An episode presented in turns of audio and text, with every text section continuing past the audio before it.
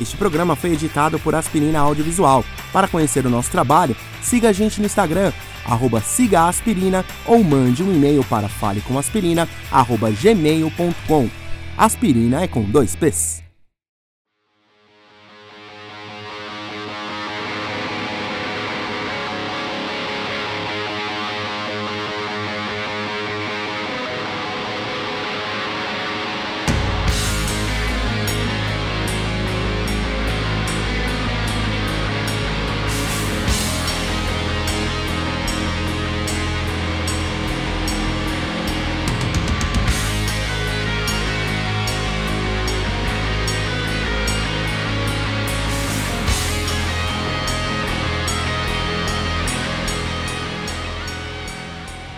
Você está ouvindo o Arte Inflama, um programa do site Nada Pop.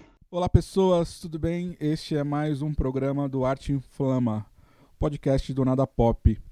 Hoje estamos com uma participação bem especial que é o Carlos Eduardo Freitas, o Carlão para os íntimos, né? Músico da Orange Disaster, combover, sócio proprietário do estúdio Aurora, aqui em São Paulo, em Pinheiros. Uh, Gostaria de, Olá. Gostaria de começar agradecendo a participação do Carlão. Obrigado pela sua atenção. Hoje nós não estamos no estúdio Porto Produções, que também fica em Pinheiros, que é do meu amigo Matheus. Estamos aqui no estúdio Aurora, que gentilmente cedeu o seu espaço, o equipamento para a gente poder gravar este programa. Nossos agradecimentos. Eu é que agradeço a compreensão. Lamento não estar no, no Porto com o Matheus e com o com o Raul e com o pessoal que ensaia lá, porque é um estúdio muito legal, adoro as pessoas e o lugar. Mas é que o Matheus sabe disso, quem tem estúdio sabe disso, quem trabalha com isso sabe disso, que ou você, ou você paga, ou você trabalha, ou, ou, ou fica negativo no banco. Então, infelizmente, os sonhos, os sonhos custam caro. Nós, é, é, bem, é bem provável que muitas outras pessoas estejam se identificando com a sua fala neste momento. São uh, todos loucos. Agradeço ainda o Aspirina Audiovisual, responsável por, por editar estes, estes programas para a gente. Uh, Carlão, deixa eu te perguntar uma coisa. Eu esqueci de falar alguma coisa. Eu falei aqui que você é músico da Orange Disaster, músico do Combover, tem a Blood Buzz. Tinha, né? Então, assim, eu esqueci mais alguma coisa? Bandas? Projetos, uh, bandas? Eu toquei no Blood Buzz, que terminou esse ano num show aqui no Aurora muito legal e muito importante para mim enquanto músico e fã de música que foi abrindo para os Pinaps, que a gente gravou aqui no estúdio. Uh, eu toquei na Dercy também, que foi um projeto instrumental que eu tive, que durou pouco tempo, mas que me deu muito orgulho e me deu muito prazer. Uh, outras bandas em que eu, eu fiz esse ano, vivi a experiência de tocar ser músico contratado. Com o, toquei guitarra no lugar do Capilé no Camarones Orquestra Guitarrística. Fiz uma turnê com eles de 10 dias pelo sul do país. Foi uma experiência muito, muito, muito, muito legal. Uh, outras bandas em que eu já toquei. Um, acho que é isso Bastante aí. coisa, né? Ah, não, tem outra, eu toco numa banda com as meninas da quarteta que, e com os outros amigos, que é, que é uma banda Uh, a gente é uma banda de brincadeira, entre aspas, só que a gente chama que é uma ópera golpe, que chama, a banda chama Murilo São Polêmicos, e ela é uma, basicamente um, um encontro de amigos para fazer músicas uh, contra o governo, seja lá qual for o governo. É, eu queria começar... Mas isso a gente ainda não. A gente até tem uma música que já foi lançada, mas a gente deixou bem escondidinha, tá lançada. Se alguém colocar Murilo São Polêmicos no, no, no Google, vai aparecer a página. Ó, oh, fica a dica aí, gente. Carlão, eu queria começar esse papo com você. Uh, você já começou falando das bandas, dos seus projetos. Uma das minhas perguntas era exatamente essa: se faltou mais alguma coisa. Mas você, como jornalista, uma pessoa da comunicação, já vai falar muito bem. Não preciso nem dar alguns, alguns direcionamentos aqui. Mas eu preciso perguntar por que uh, a vida como jornalista e a mudança eu não sei se você mudou totalmente ou você ainda continua exercendo alguns trabalhos como jornalista. Mas essa mudança na carreira profissional, porque hoje em dia você é um proprietário de um estúdio, você é um produtor, você é músico. Uh, aonde aconteceu esse start, essa mudança? A história é bem louca, porque eu sempre quis ser músico, sempre gostei, quer dizer, sempre, desde os 14 anos, 13 anos, quando eu comecei a ouvir uh, música que não era que meus pais ouviam. Quando eu descobri o Nirvana, quando eu descobri os Ramones, quando eu descobri Metallica, quando eu descobri outras bandas que de alguma maneira mudaram minha vida na adolescência. Uh, eu, eu queria isso. Só que a dura realidade, e na época eu lamento, hoje eu agradeço ao meu pai por, por ter me colocado na cabeça que ser músico, só músico, eu provavelmente estaria passando fome hoje. E eu acabei, e eu, na época eu, eu gostava muito de esportes, não de praticar, nunca gostei. Uh, eu acompanhava muito esportes, futebol, Fórmula 1, essas coisas, e acabei escolhendo a outra, a única coisa que eu achava interessante uh, uh, de, de fazer, que é eu tinha eu eh, não é uma ansiedade, mas é uma eu com o jornalismo, com a, acompanhando quando eu descobri que existia um jornal em que eu podia saber notícias sobre a corrida de Fórmula 1 que eu só via de domingo ou sobre o jogo de futebol que eu só via de quarta e domingo que eu podia me informar a semana toda. Eu tinha uma, uma eu tinha uma expectativa sempre para chegar de manhã, tomar café da manhã e ver as notícias do dia, as, as notícias do time, as coisas antes de ir para a escola, porque isso me deixava preparado para o que ia acontecer no, no, jogo do fim de semana, na corrida do fim de semana. E isso a gente está falando uh, entre 89, quando eu tinha 9 anos, eu, vou, eu faço 40 agora em, em, em esse ano, 2019 uh, eu tinha 9, 10 anos, eu já lia jornal, gostava de ler jornal, e virou um hábito eu acordar todo dia de manhã e ler o jornal. E, pô, quero abrir o jornal para ver o que aconteceu e me informar sobre o meu time, me informar sobre os outros times, saber.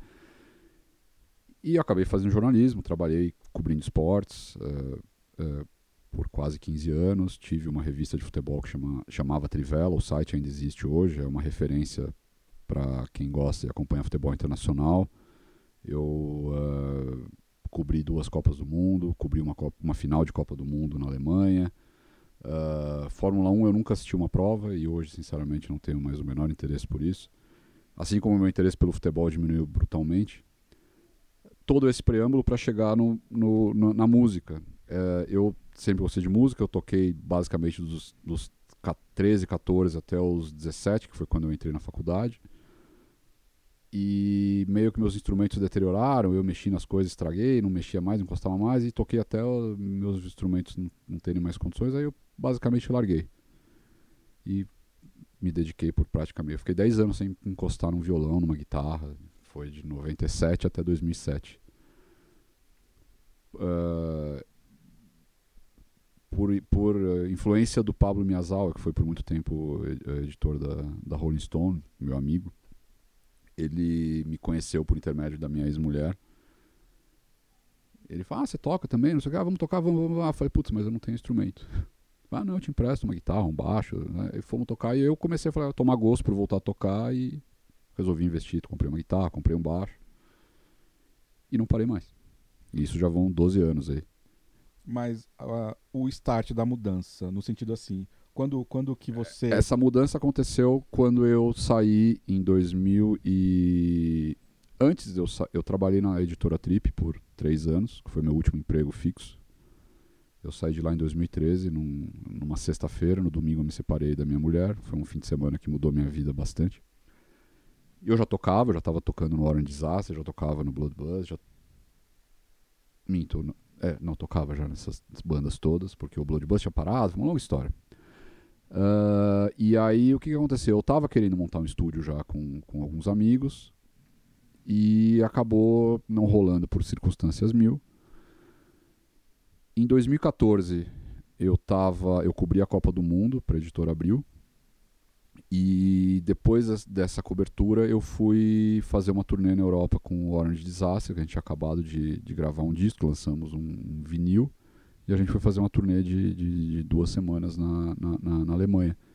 E quando eu estava na Alemanha, meu, meu sócio hoje, o Aécio, ele me convidou para entrar de sócio na Aurora, porque ele era uma das pessoas com quem eu já estava conversando. para abrir um estúdio e ele sabia do meu interesse, eles estavam querendo ampliar o estúdio, a estrutura. E eu demorei um pouquinho, mas eu topei. E eu já estava me preparando para isso porque eu queria montar um estúdio, eu tinha equipamento, eu tinha vontade e, e é um negócio que me, sempre me fascinou. E eu confesso que eu não queria ter largado o jornalismo, eu sempre eu gosto muito da profissão. Infelizmente a profissão hoje no Brasil praticamente acabou. A gente está chegando muito perto do dia em que a Folha de São Paulo vai ser uma folha só, porque ninguém mais lê. E a mudança, eu, eu, eu vou dizer, eu continuo sendo jornalista. Jornalismo, você como jornalista sabe disso, jornalista é jornalista 100% do tempo. Você não, você não muda isso. E a maneira como você vê o mundo como você vê as pessoas muda completamente a partir do momento que você aprende o que é jornalismo e como aquela coisa, se você estiver em Nova York e bater dois aviões nas torres gêmeas, você, mesmo que você estiver de férias, você sabe que você a sua obrigação. Uh, e assim, eu, como eu falei, eu já, eu já, tinha sido empresário, muito novo. Eu, eu entrei de sócio da Trivela, a gente tinha uma revista, a gente mexeu bastante com o mercado editorial de futebol às vésperas da Copa de 2006. E, e trabalhar com música, trabalhar com, com, com estúdio é um, é um sonho que eu estou realizando espero continuar realizando por muito tempo. Mas eu não diria que não, assim, eu não deixei de ser jornalista e eu tô muito do que eu faço com a música é muito parecido com o jornalismo. E vou dizer que o jornalismo e a música são e a produção musical são coisas muito parecidas. São histórias que você está contando, na verdade. Sim. Uh, antes da gente entrar na, no lançamento do Combover, uh, que vocês fizeram recentemente, uh, eu queria voltar um pouquinho nessa questão dos primórdios das descobertas musicais. Uh, eu sei que você já citou algumas bandas, mas musicalmente, quem são as suas principais influências?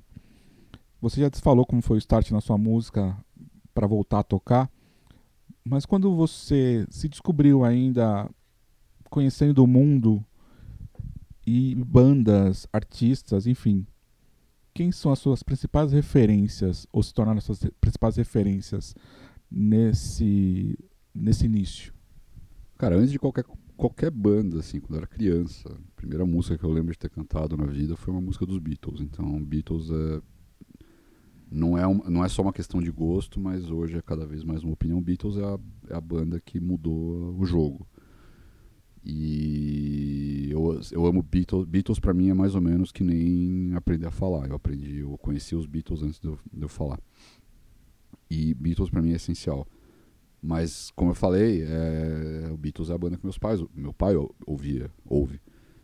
Eu, a minha vida mudou quando eu ouvi o Inútero do Nirvana, que foi um disco que mudou não só a minha vida como mudou mudou a minha maneira de ver o mundo e a, a, me abriu os olhos para muitas coisas. Eu diria que muito da minha educação não só musical mas minha formação como ser humano e como pessoa vem do que eu descobri a partir do, do Nirvana de quando eu ouvi o Inútero porque eu passei batido por Nevermind passei batido por um monte de coisa nunca gostei Guns N' Roses nunca gostei.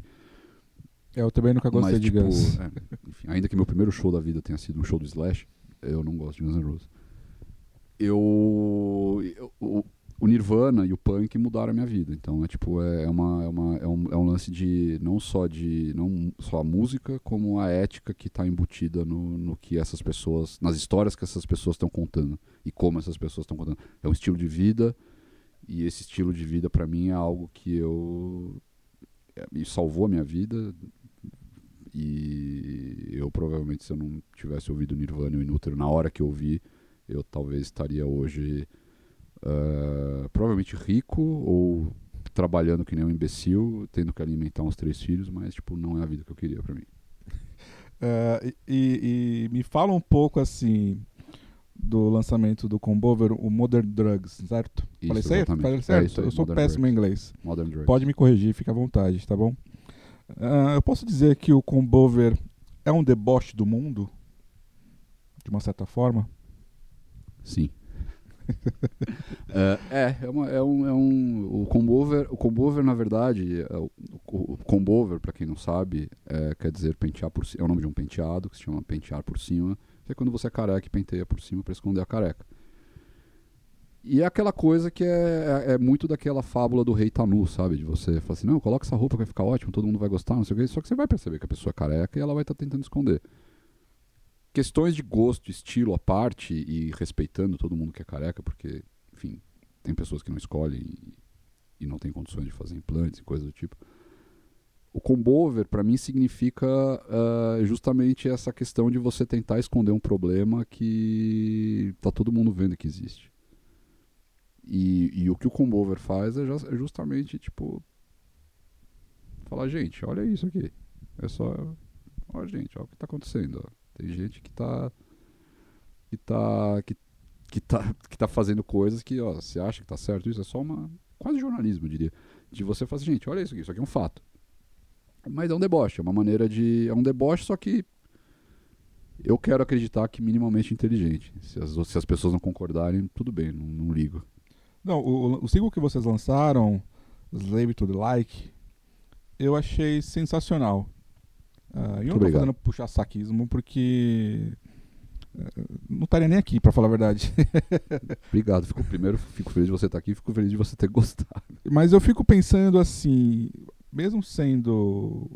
tendo um peso que o disco tem em algumas faixas e tudo mais, eu queria entender, assim, de fato, eu fico pensando na concepção do, do trabalho de vocês. A internet é, seria uma droga moderna hoje em dia na concepção do álbum? Não, não nesse, a internet é uma delas. Eu acho que o disco, na verdade, o, o disco ele a capa feito, que foi feita pelo Eduardo, Eduardo ilustrador e, e, e designer Eduardo, Eduardo Forest, quem não conhece o trabalho dele, procure, é arroba eforest ou rabiscos do Forest no, no Instagram. Um, é, é, é, um celular e como, como o celular e o fato de você ter o celular o dia inteiro na mão está transformando as pessoas em zumbis. Eu tive uma conversa uma vez muito divertida, já tinha ouvido isso de outras vezes, mas a conversa divertida que eu tive foi com um frentista uma vez que ele estava conversando com outro frentista e eu acabei entrando na conversa, porque eu sou essa pessoa que gosta de conversar e gosta de, de, de, de participar das conversas. Que, segundo ele, ou o pessoal da igreja dele tinha falado alguma coisa, que no futuro iam inserir um chip nas pessoas, que isso ia transformar as pessoas em. controlar as pessoas e tal, não sei o quê. Só que na hora bateu o estalo para mim e falou: bicho, você já tá com o celular o dia inteiro na mão, você não para de olhar, você já tá sendo controlado a imagem das pessoas o dia inteiro com o celular na mão. Você entra no ônibus a qualquer horário do dia, vai ter pessoas com o celular na mão. Você anda na rua, qualquer hora, para onde você olhar, vai ter sempre gente olhando pro celular na mão. Se o apocalipse zumbi não é isso, eu não sei o que é. Porque as pessoas, a gente elegeu um presidente com base em fake news enviada por celular. Então, uh, uh, as pessoas estão não estão percebendo o que está acontecendo com elas. Elas estão sendo manipuladas, elas estão comprando. Uh, enfim, é uma longa digressão, um, baita papo de bar, tal, sim, sim. que vai que, que, que assim as pessoas, a imagem que eu tenho apocalíptica no fim das contas é aquela cena do, do, do Matrix, o filme Matrix, que esse ano já completou 20 anos, sei lá. 25, sei lá. Tô velho. Estou pensando até numa continuação, né? Porque tá pois tão é. em voga pois esse é. assunto. Aí, tipo. Acho que foi o único filme que eu vi na minha vida mais de três vezes no cinema. Eu adoro esse filme. Mas aquela cena que o, o Neo olha, não lembro com qual personagem, que ele olha pro lugar tem todas as pessoas estão dentro de casulos, uh, fornecendo energia para um organismo eletrônico e aquela coisa.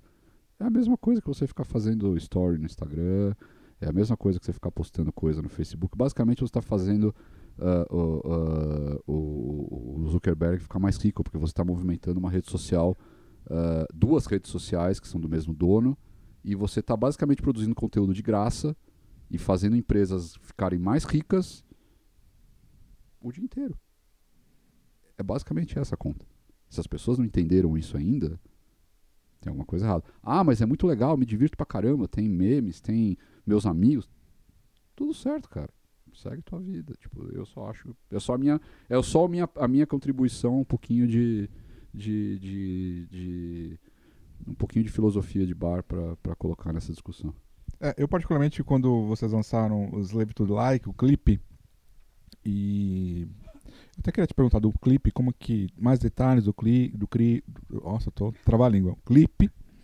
Uh, porque eu achei a ideia sensacional da questão do quanto que um like, um coraçãozinho, uh, tem sido cada vez mais motivo para as pessoas se sentirem. Uh, ter uma autoestima elevada. Quanto mais likes, mais minha autoestima me favorece e tudo mais. Uh, me conta um pouquinho. Eu quero saber. Vamos voltar ao disco. Quanto tempo o disco ficou, foi produzido, a concepção do disco, a produção e, e até o lançamento e principalmente na questão do clipe, como que vocês pensaram e como foi a produção do clipe? Cara, o, o, o, o disco, na verdade, não era para ser um disco. Um, em 2016, o Combover lançou o disco Bon Cover, que é um que é o segundo disco do, da banda, que na verdade é a regravação do primeiro disco. Enfim, a gente é a única banda que virou cover de si próprio do primeiro pro segundo disco, e por isso que o disco Não, chama o Bon Legião Cover. Urbana fez isso também. Ah, é? É, os shows, pra mim, são um cover da própria banda, na minha opinião, pelo menos. Não, mas a gente lançou dois discos com as mesmas músicas, que não é que a gente regravou, não é que nem o Gang of Four, que depois de 30 anos resolveu regravar direito os discos. A gente regravou o primeiro. De, dois anos depois de lançar um disco, a gente regravou o disco e lançou de. Enfim. A gente criou uma, uma narrativa que só faz sentido na minha cabeça que eu me divirto com ela. E, enfim, a gente lançou o disco e foi fazer uma turnê na Europa.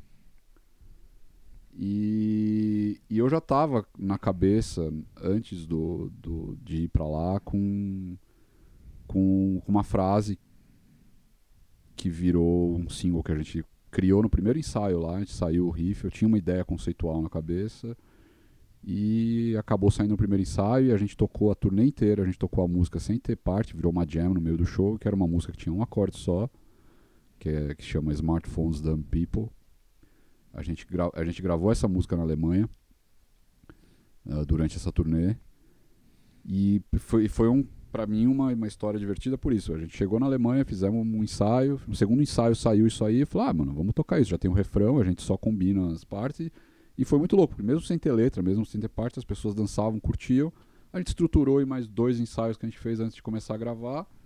Fizemos, e a letra da música fala sobre isso. É uma, é uma letra que é uma música que uh, só tem um acorde de guitarra. Para quem quiser tocar algum dia, fazer cover é sol mas se a sua voz for em outro tom, você pode tocar no que você quiser, é um acorde só. E a letra não tem verbo, então que é muito para mim é, conceitual do ponto de vista, tipo, cara, quando você tá com o celular, você fica sem ação, você fica tipo parecendo um parecendo um, um, um robozinho que se desliga do resto do mundo. Pode estar tá acontecendo tudo à sua volta e você perde a vida que está acontecendo à sua volta porque você está olhando para baixo. É, teve, tem até um meme sobre isso, né? É. De um cara que tava, tava num bar, o bar foi assaltado e o cara no celular sem perceber nada.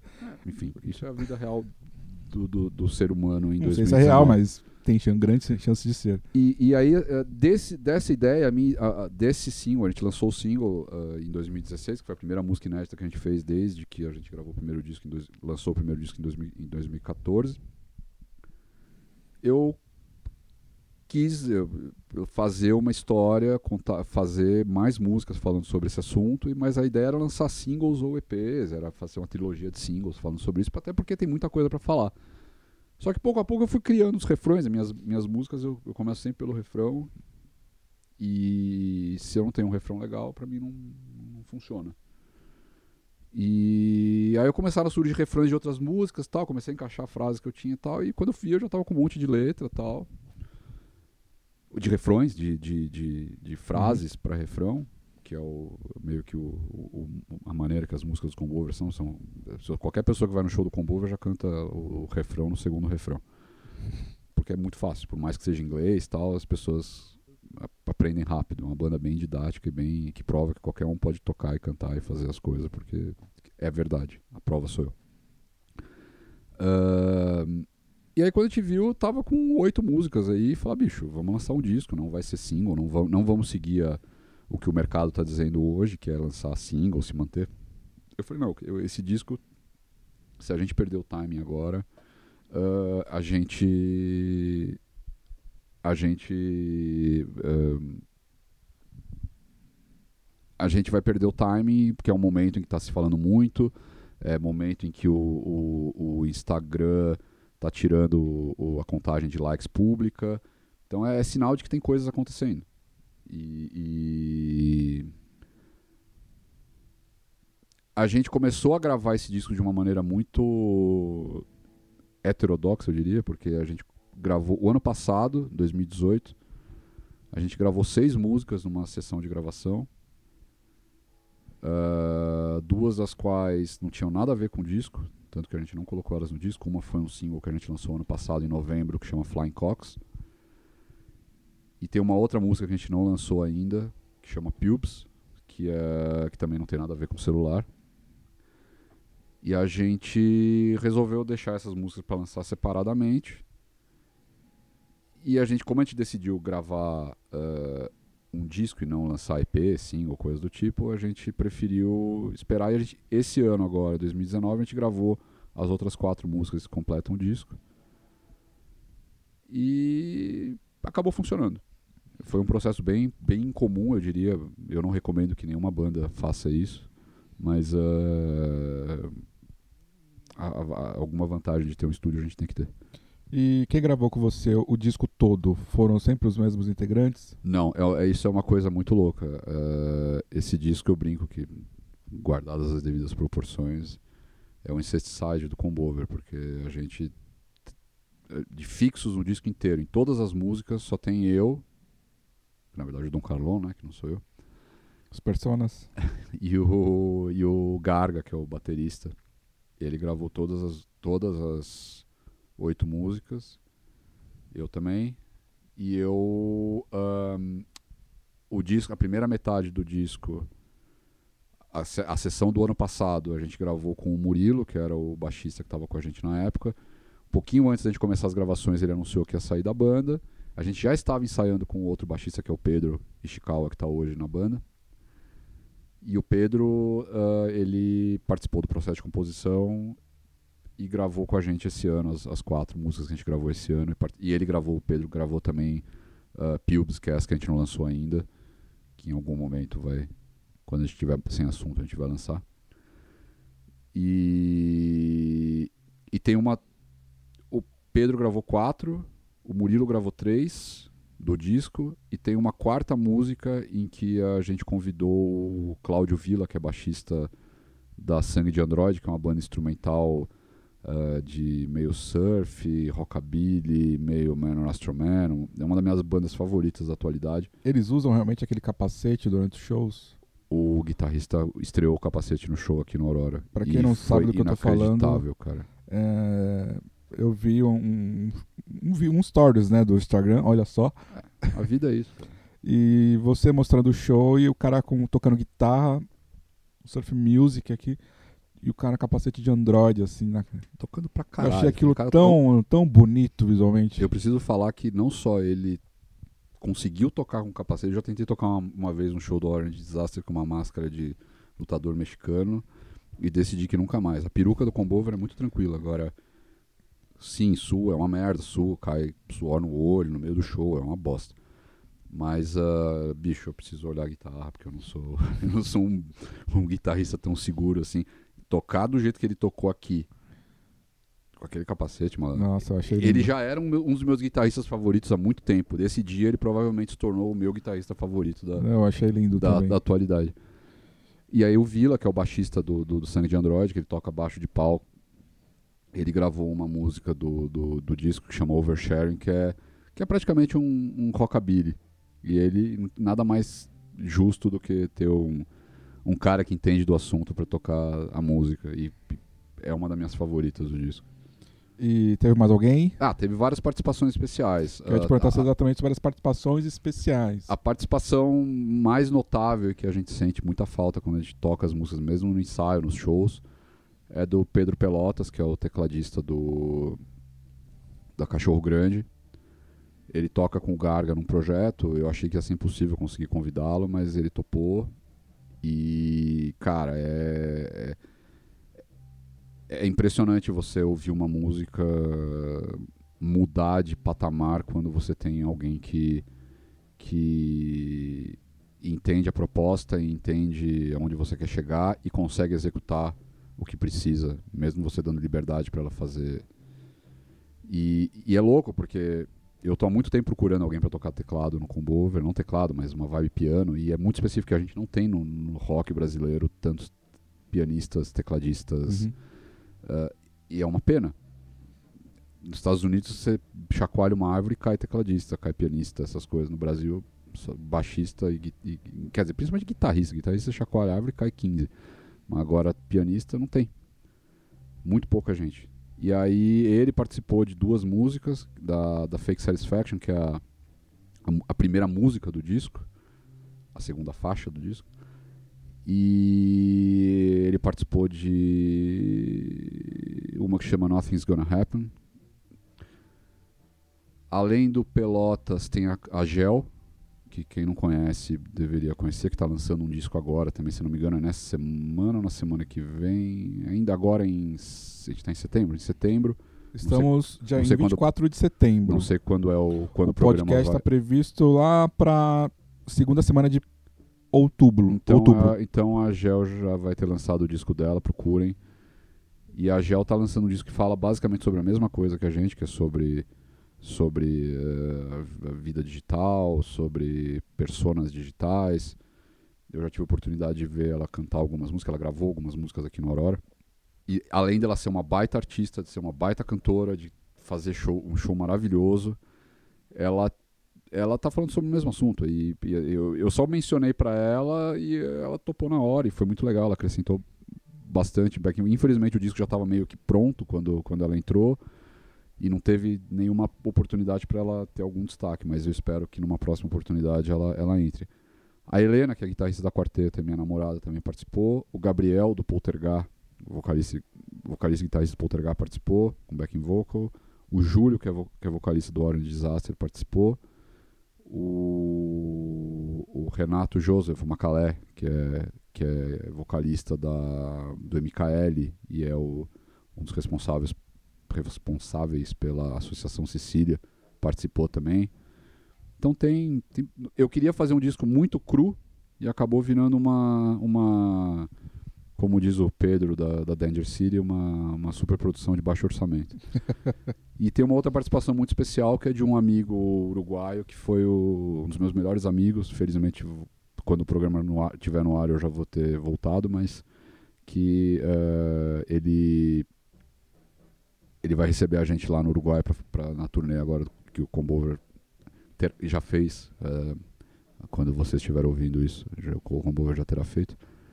A, a turnê que a gente vai fazer até a Argentina. E ele faz uma. Pra quem não ouviu o disco, ele faz um, um interlúdio entre as músicas ali, que, É, é bem interessante. que é uma historinha que eu, que eu, que eu usei pra amarrar o disco. É bem interessante esses interlúdios. Interlúdios, né? Que fala, né?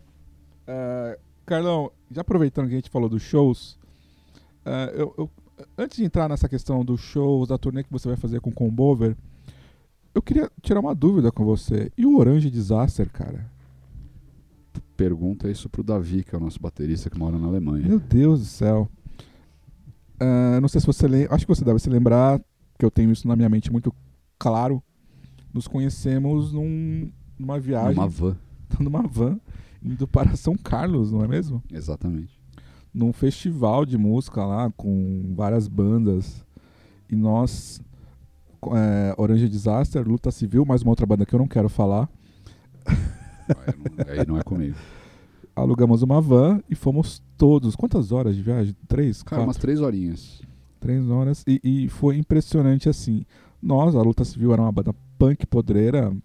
Ninguém sabia tocar porra nenhuma. Mas foi um show bem legal. Ah, eu estava muito ansioso no show, porque eu estava totalmente perdidaço com as notas, não lembrava de porcaria nenhuma. Mas rolou o show. E.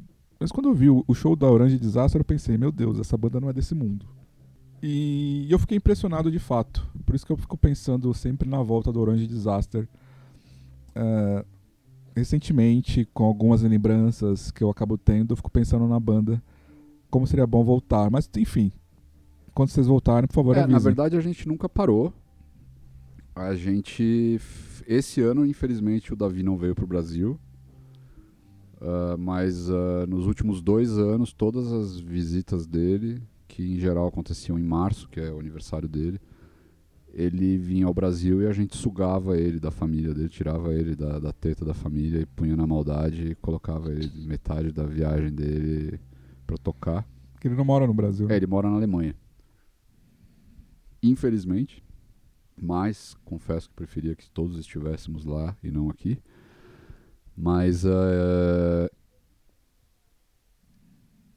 não, eu não vou dizer, eu não vou dar spoiler nenhum, mas é possível que em breve a gente tenha novidade. Então, eh, assim, a banda Ah. nunca parou. A gente lançou, a gente lançou um, um EP ano passado com duas músicas inéditas, tá no Spotify se vocês procurarem. Ah, que a gente gravou naquele projeto Rubber Tracks, que era, no- que era da Converse. E mas o, o- Davi, o Davi ele deve, deve passar um tempinho aqui no começo do ano que vem, 2020, e a gente provavelmente vai, vai fazer alguma coisa. É, se você não faz ideia do que eu tô falando, procure sim no Spotify, as plataformas digitais, enfim, YouTube.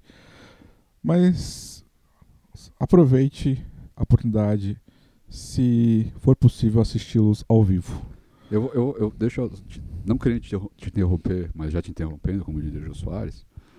Eu sei do que, que você está falando porque eu, eu não era do Orange Disaster. eh, de todas as bandas em que eu toco ou toquei, eu não participei da. É a única que eu não participei do, do- da criação. Desde o início, né? É, o Orange já existia e eu fui convidado. Eles eram. Eu já tinha, eu vi um show deles. Eles tinham acabado de lançar o primeiro, o primeiro CD.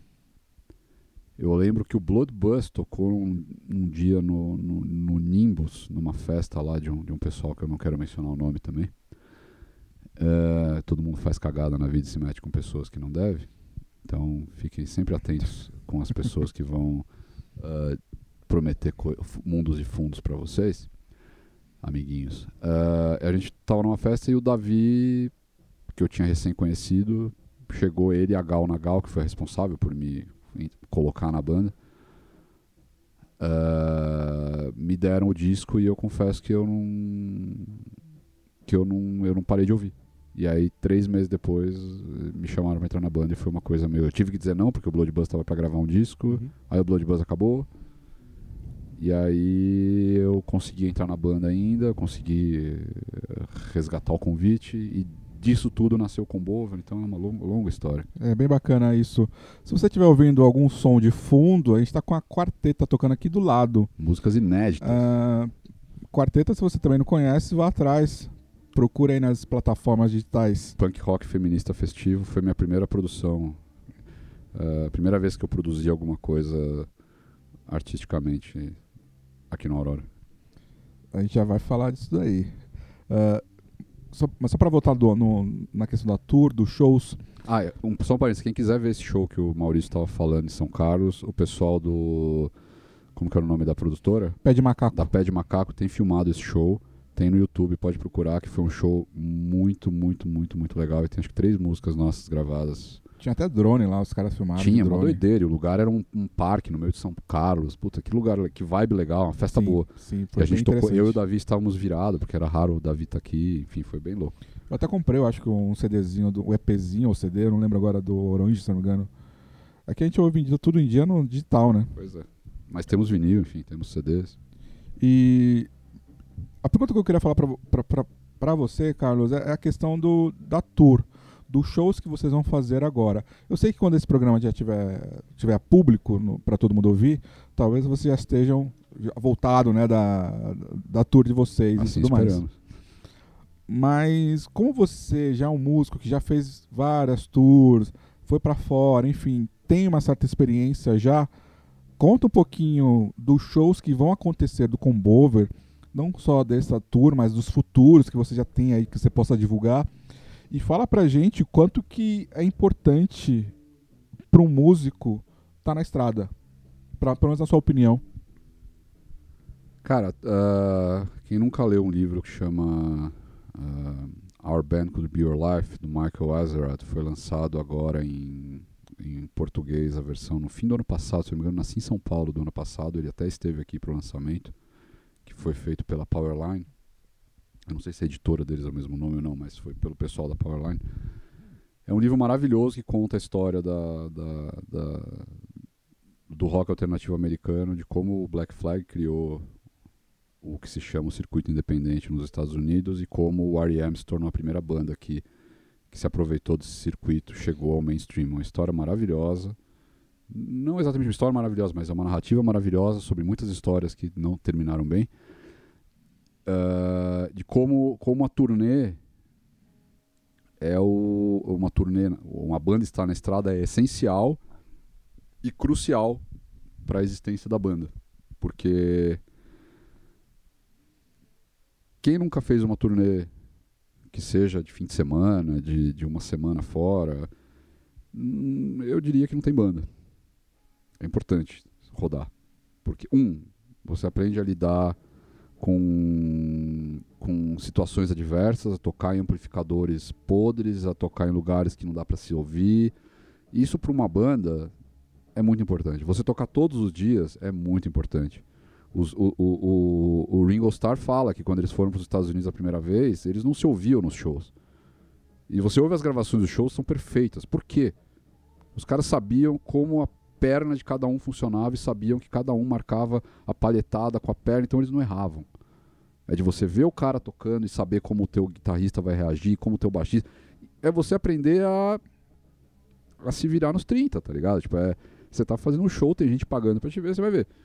Só que o tempo livre da turnê é uma bosta, porque você tá com pessoas que você não tem o hábito de conviver uh, fora do ambiente da música e você tem que passar tempo uh, uh, convivendo com ela que geralmente você não está acostumado, você tem que lidar com, com pessoas. E, e, e, o maior problema das pessoas é, são as pessoas. e as pessoas não sabem lidar com pessoas. Isso é um problema muito grave. E isso é um pouco do que fala o, o disco Modern Drugs, inclusive, que é o lance das pessoas não saberem viver, não saber conviver. E turnê para uma banda é o que, na minha cabeça, na minha opinião, é o que faz, é o que define o que a banda é como, como, como banda, porque você você não vai tocar só para seus amigos, você vai tocar para públicos diferentes que você não sabe o que esperar. Você vai tocar para pessoas que podem uh, amar o que você está fazendo, você pode tocar para pessoas que vão odiar o que está fazendo. E você tem que aprender a reagir a isso, positivo ou negativamente. Se você assistir qualquer show do Black Flag no, no, no, nas turnês que eles faziam, felizmente tem muito registro disso, o Henry Rollins era um magricelo que teve que, teve que virar um bombado porque ele só tomava porrada. Se você assistir o filme das Runaways, você vai ver que o produtor delas, nos ensaios das meninas na van, ele ficava atacando latinha. Você você acha que vocês vão fazer, vai acontecer o quê? Acha que é só glamour na estrada? Não tem nenhum glamour na estrada. Nenhum glamour na estrada. Tipo, tem um, tem um post até que outro dia o, o João do, do Molho Negro postou, que eu achei muito meme, que era tipo, ah, o que, que as pessoas acham que é uma turnê o que ela é na verdade. As pessoas acham que é mulheres, drogas, álcool, festa. Tem isso, óbvio, eventualmente. Mas a turnê, na verdade, é estrada, banheiro fedido de, de, de posto de gasolina e dormir em lugar que você. Se sua mãe souber que está dormindo, você, ela te deserda. E assim, falando para uma banda, é, é, uma, é uma experiência que muda, muda a banda, que muda o status da banda, que coloca a banda, eventualmente, se a banda for boa, num outro nível. É, eu diria que a estrada ela fortalece o músico e não como uh, vai, vai, você vai se tornar um melhor músico. Você vai entender às vezes para quem você está tocando, o seu próprio som, compreender o seu próprio som. É. Não é mesmo? Eu acho que é e isso. melhora o show, assim. É, é, pode pegar, cara. Tipo, outro dia que, a gente, o primeiro show da nossa turnê foi no, no festival Hacktown, em Santa Rita do Sapucaí. E eu tô falando uma banda que já tem 20 anos de estrada, os Autoramas. Eu, eles estão fazendo uh, shows dessa turnê do disco que eles lançaram ano passado, já faz mais de ano. A gente viu o show deles lá, Uh, eles fecharam o palco que a gente tocou no, no, no Hacktown. E eu já vi perto de. Não, algumas dezenas de shows do, dos Autoramas já na minha vida. E esse foi disparado melhor. Por quê? Porque é uma banda que passou 30 dias na Europa tocando, que tá tocando duas, três vezes por semana, toda semana. Sim. Você vê um show de uma banda dessa, meu amigo, se você toca com uma banda dessa no mesmo palco, você tem que tocar. E o, e o Foca, que é o Foca, que é guitarrista do, do, do Camarones Orquestra, guitarrística, Orquestra Greiosa, uh, enfim, um dos responsáveis pelo Festival do Sol e com quem eu tive o prazer de conviver numa turnê por 10 dias, uh, ele fala uma coisa, ele falou em alguns eventos que, que, que, que rolaram durante a turnê do, do, dos Camarões agora em julho, que turnê é o que coloca a tua banda no lugar dela ou que é o ponto de mudança da tua banda, que tipo, é a hora que você vai tocar com bandas de outro nível, acima ou abaixo, e que vão definir quem é a banda, quem é a tua banda. É uma banda que, na verdade, tem potencial para subir, tem, é uma banda que isso é o máximo que ela vai fazer e se você não tem essa ambição de, de, de, de, de, de rodar e de tocar, bicho, não acho que, vai, que, que o Rick Bonadil vai te achar, vai, vai te fazer virar estrela. Não acho que, que. Não é assim que funciona, não. Não é assim que funciona, brother. Tipo, é, pode tirar o cavalinho da chuva. Vai ver, vai ver a história de muita gente legal da música brasileira aí, do, do independente brasileiro. Vai ver o que o teste está fazendo.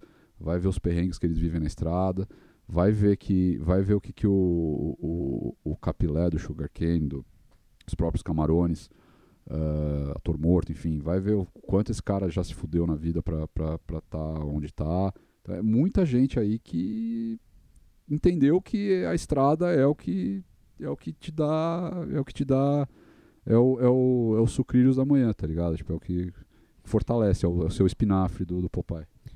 E se você que está ouvindo este podcast uh, tenha certeza é que assim, Spotify, Bandcamp, YouTube, sei lá, qualquer outra plataforma, Deezer, SoundCloud, elas nunca vão substituir uh, um show ao vivo.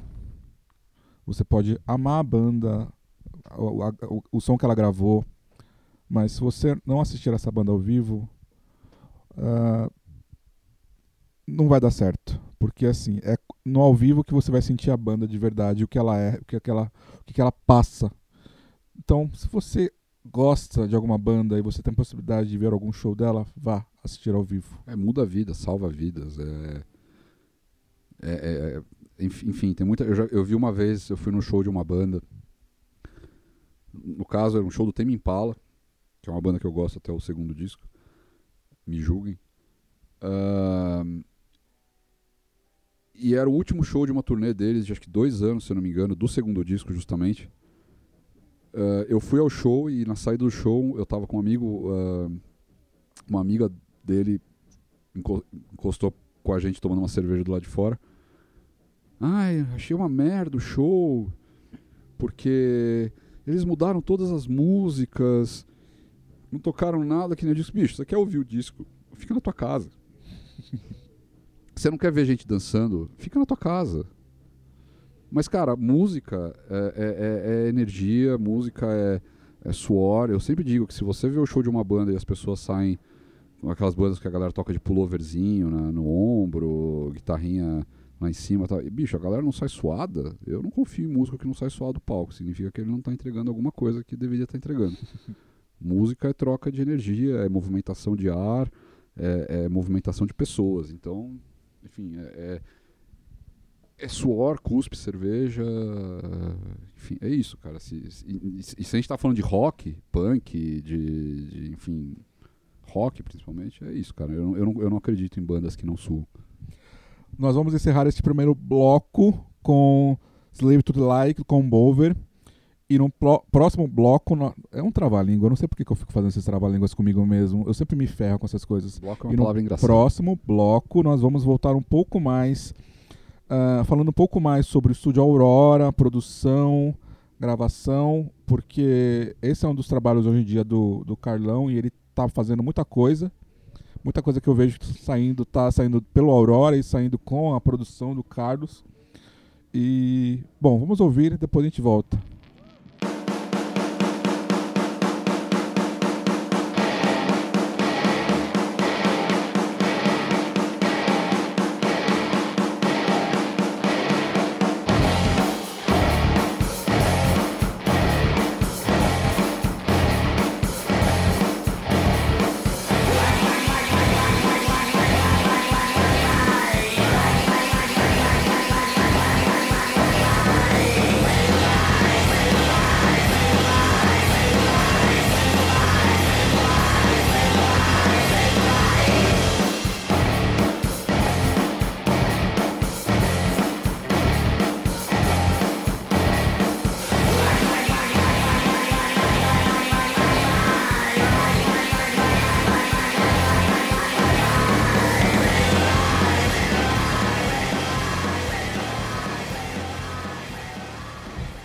Acabamos de voltar do intervalo. Continue ouvindo o Arte Inflama, um programa do site Nada Pop. Acabamos de voltar, estamos aqui com Carlos Eduardo Freitas. Se você por acaso estava em outro mundo, não percebeu com quem eu estava falando até agora, o Carlos é músico do Combover, Orange Disaster e sócio proprietário aqui do Estúdio Aurora, que fica aqui em Pinheiros, em São Paulo. Uh, Carlos, eu não quero que você me conte toda a história do Aurora, de como que você virou um sócio proprietário e tudo mais. Eu quero saber o que, que passou na cabeça de vocês quando vocês pensaram em abrir para bandas tocarem. E quantas bandas já passaram por aqui até o momento? Cara, foi uma maneira que a gente encontrou de salvar o estúdio, porque uh, em vez de investir em divulgação por uh, redes sociais, pôr dinheiro no. Dar dinheiro, mais dinheiro para o Zuckerberg, colocando anúncio no Facebook, colocando anúncio no Instagram, uh, colocando flyer em loja de instrumento na Teodoro, estão quase todas fechando, então não ia ter adiantado muito. A gente resolveu fazer o mais importante para a música, que é trazer pessoas para perto, trazer as pessoas interessadas para perto. A gente tem uma sala grande aqui, equipamento bom. E o que a gente precisava aqui, sempre precisou, era mostrar o espaço, mostrar o nosso trabalho, mostrar a sala, mostrar o equipamento e acho que deu certo. A gente ainda está aqui três anos depois que a gente começou a fazer isso. E 600 e tantas bandas já tocaram 600 aqui. 600 e tantas bandas já passaram por aqui. Uh, temos, imag... temos tudo gravado. E eu fico pensando na importância histórica que o próprio Aurora agora existe para, pelo menos, a cena aqui de São Paulo, pelo menos. Brasileira, como, Porque... como, como, como, como, como, eu comentei antes da gente começar a gravar, é, já tocaram aqui bandas de 16 estados e 5 países, então não é só para a cena é, de São Paulo. No final das contas, não acaba sendo só de São Paulo, né? Por mais que mais bandas aqui da, de São Paulo, por assim dizer, tenham tocado, mas não é só mais de São Paulo. Uh, eu fico pensando agora na, na, na, importância, porque o Aurora meio que virou uma referência para gravação, para ensaio, mas também para shows. E, e aproveitando essa próxima pergunta, é para entender um, pouco do artista em estúdio. Uh, claro, não é polêmico, né? não, é, não quero que você fique me contando ah, quem que é o artista que fica dando chilique no estúdio. Não, não é isso eu quero que você me fale as obsessões, as histórias bizarras, momentos incríveis que você já viveu aqui no estúdio. Mas uma pincelada, eu sei que tem muita coisa, mas uma pincelada, pelo menos um pouquinho de histórias incríveis, obsessões, histórias bizarras. O que, que você poderia contar sobre isso? Que muito, muita gente que ouve podcast é músico ou tem vontade de ser músico. Essa é a grande verdade. Eu, um, eu diria que o, o, o, mais, uh, o mais bizarro, na verdade, é que muitas pessoas não entendem muito que uh, gravação não é brincadeira. Tem gente que já aconteceu aqui de banda chegar. Uh, quem, quem essas pessoas se ouvirem isso vão saber e vão, e vão falar o nome, mas eu não vou falar. Mas é banda que chega para gravar e, e, são meus amigos, inclusive.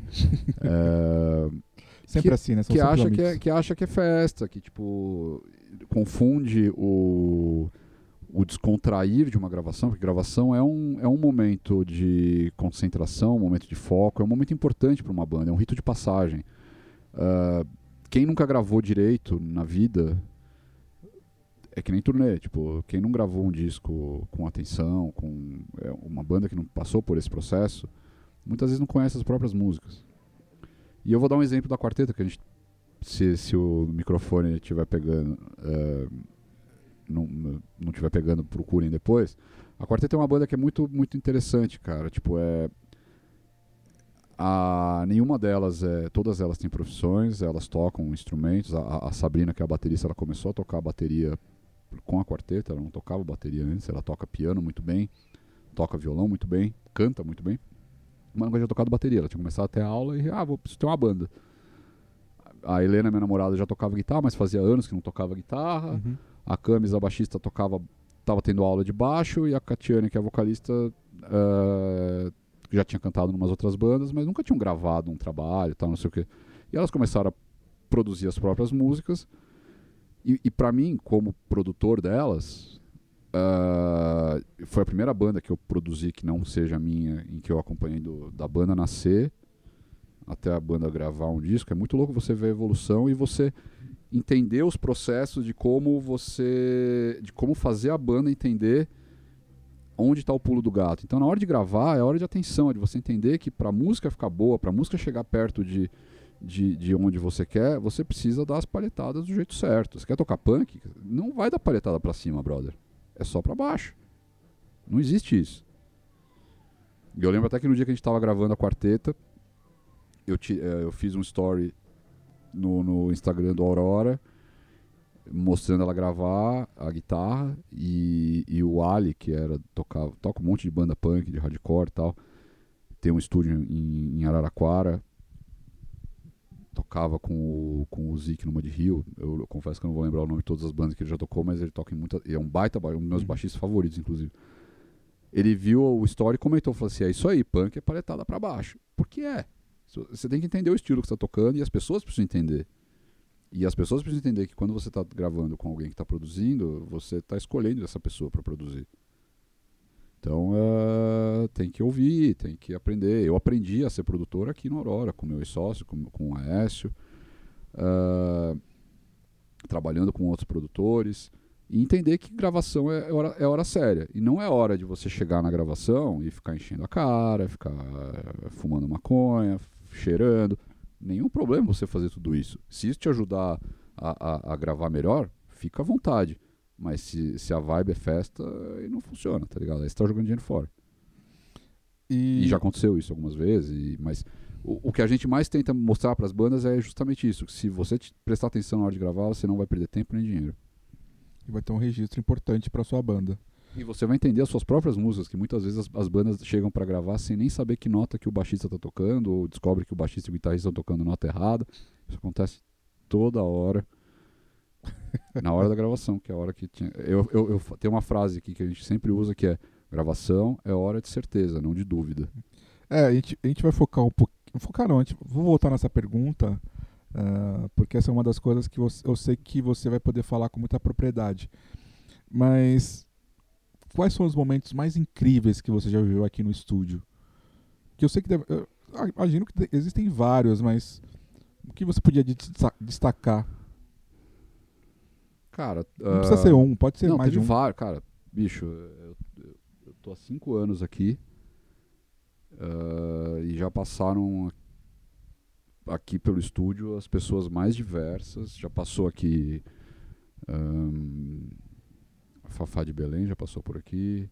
O Galvão Bueno já passou por aqui. Uh, esse dia foi bem engraçado. Eu, e é um dos dias que as pessoas mais perguntam: Oi, aí, como é que é o Galvão? Uh, e aí, como que é o Galvão?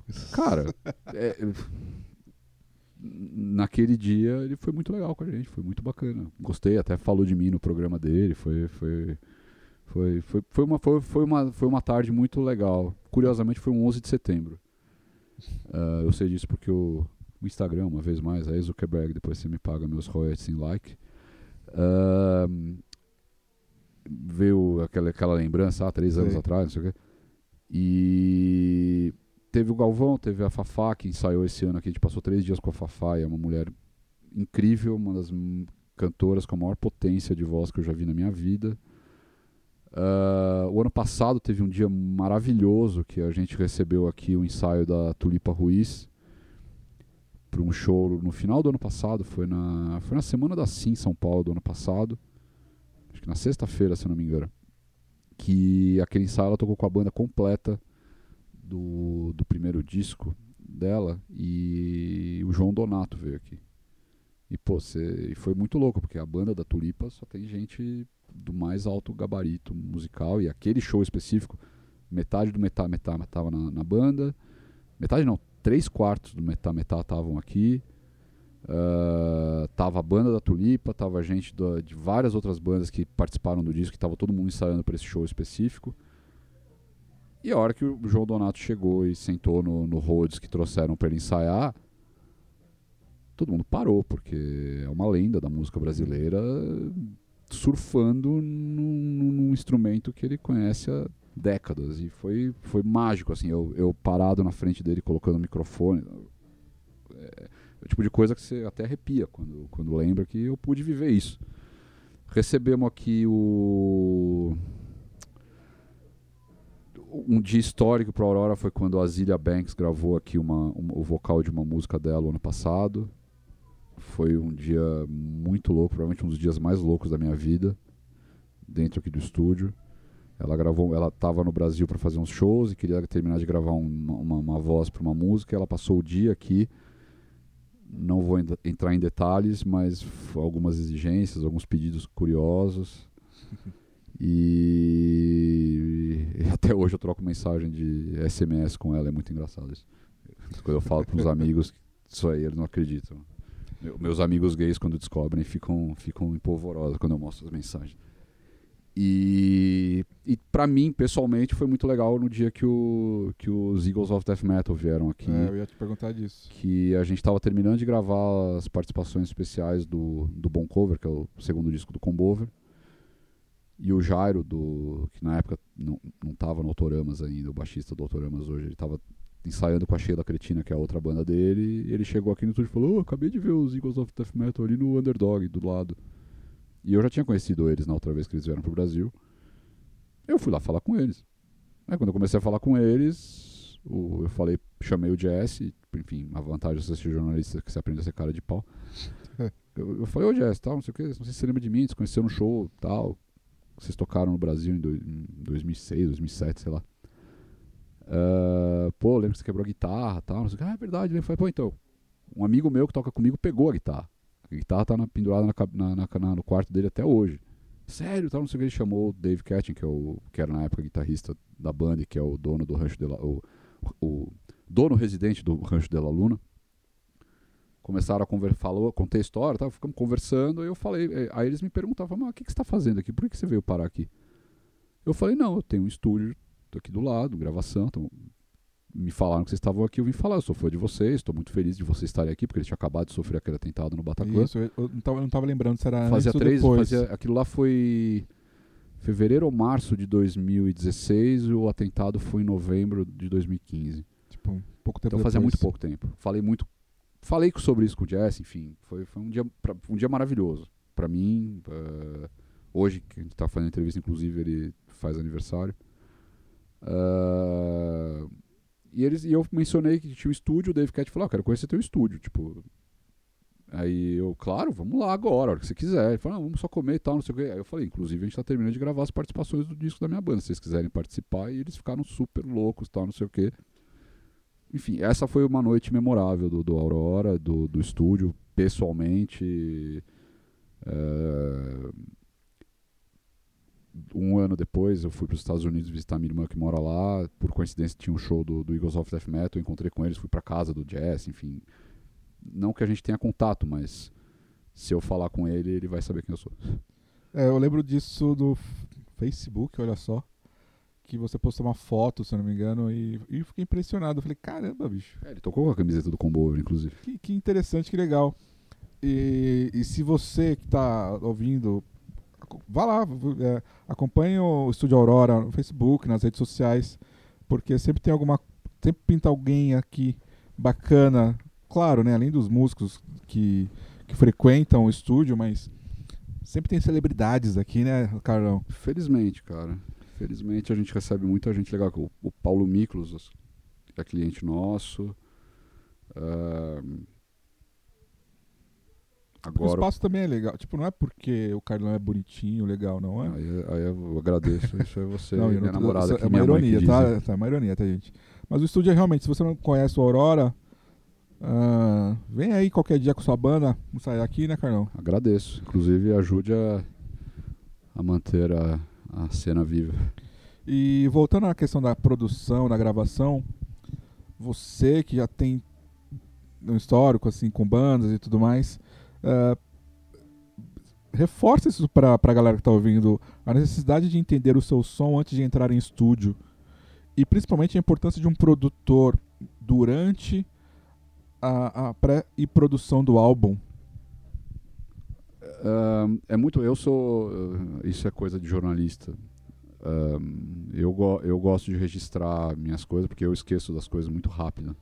Então, às vezes, eu Somos tô, dois. tô com as coisas, ou eu anoto alguma coisa em algum lugar, E no caso de música, eu, eu já perdi músicas maravilhosas que eu fiz numa manhã antes de sair pro trabalho, que uh, o meu celular na época não gravava, eu não perdi a música e, enfim, perdi o que podia ter sido um hit, enfim.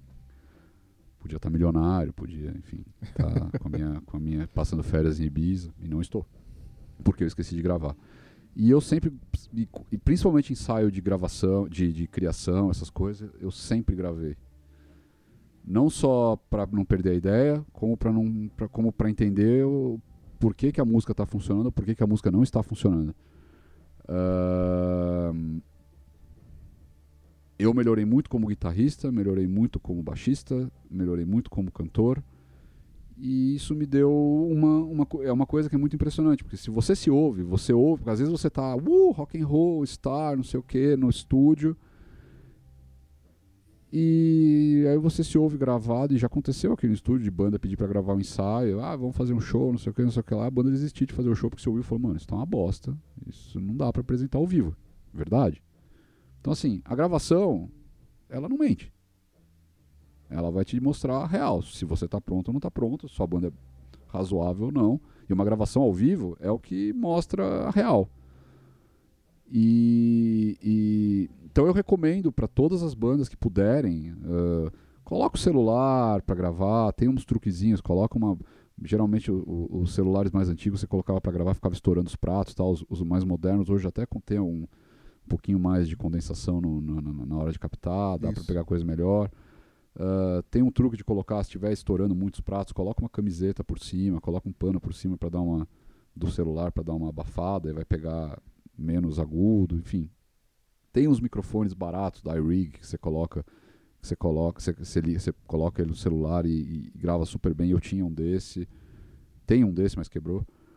Uh, e isso ajudou a muitas músicas do Orange Disaster, muitas músicas do Combover a não se perderem, os primeiros registros.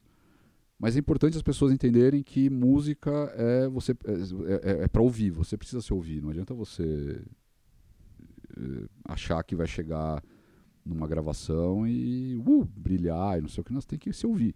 Isso é o mais importante.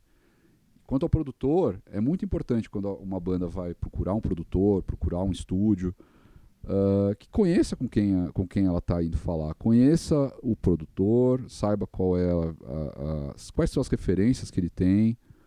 Senão ele vai fazer a tua banda punk virar uma banda, tipo, sei lá, Vai virar, o, vai virar, o, restart, sabe? Uma dessa. Eu te pergunto isso porque eu mesmo já tive esse preconceito de achar que é uma frescura da banda ter um produtor por ser uma banda independente.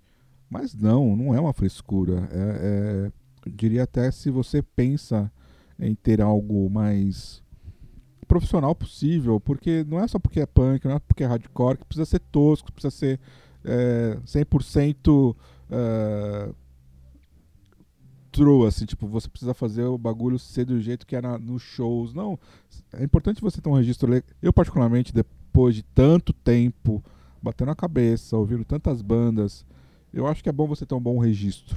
Ainda Sim. mais com o que nós temos hoje em dia de tecnologia. Eu, eu acho que tem uma, tem uma coisa que os meninos do Poltergeist, que são muito amigos meus, uh, falam para mim que é uma coisa que me, me enche de orgulho uh, como, como amigo e como produtor deles uh, há algum tempo já. Eu lembro que eles fizeram um show na casa do Mancha. Eles tinham acabado de lançar o, o Blanca, que é o, o disco, o primeiro disco deles. Eles estão gravando um EP aqui com a gente agora. E eu lembro que eles fizeram esse show no Mancha e foi uma tragédia. Foi tipo vergonhoso assim, foi tipo foi ruim demais. Eu lembro que eles estavam bebaços. Um monte de coisa deu errado. E eu lembro quando terminou o show, eles vieram falar comigo e falaram, mano, pelo amor de Deus, ajuda a gente. Tipo, assiste uns ensaios nossos, dá uns toques no que, que você tá achando que tá acontecendo. E eu comecei a acompanhar os ensaios deles dentro da sala e, tipo, eles brincam que eu, eu a gente precisa de alguém tipo o Filipão aqui pra ficar, pra ficar dando uns apitos no meio da falando, ah, pode parar, pode parar. E eu fiz isso com eles por, putz, por um bom tempo, ainda faço, eventualmente, mas eles já estão num, num, melhoraram muito como banda que é você não é, não é, necessariamente um produtor, mas uh, às vezes tem aquele teu amigo que conhece um pouquinho de música, que, que, que conhece tua banda, que, que, que não vá lá só pra ficar dando tapinha nas costas. É alguém que fala, bicho, você tá tocando mal pra caralho, você está tudo errado. Alguém que trabalha na, na área, tipo, algum produtor musical, tá, vai perceber que o que está acontecendo, ah, ó, sua paletada da guitarra não está no mesmo lugar na paletada do baixo, ó. E, o baixista entender que o, que o grave tem que estar tá junto com o bumbo, é tipo, entender pequenos detalhes que já colocam a banda, tipo, mais alinhada e a coisa funciona melhor. Mas é sempre bom encontrar alguém que, em quem você confia e que não vai ficar só dando tapinha na, nas costas, e que conhece sua banda a ponto de poder falar e tem intimidade suficiente para poder falar. Isso tá uma merda. Se você quer ser a banda que você quer ser, você precisa melhorar e apontar onde estão esses erros e onde tá e onde é possível melhorar. Isso é o mais importante para mim.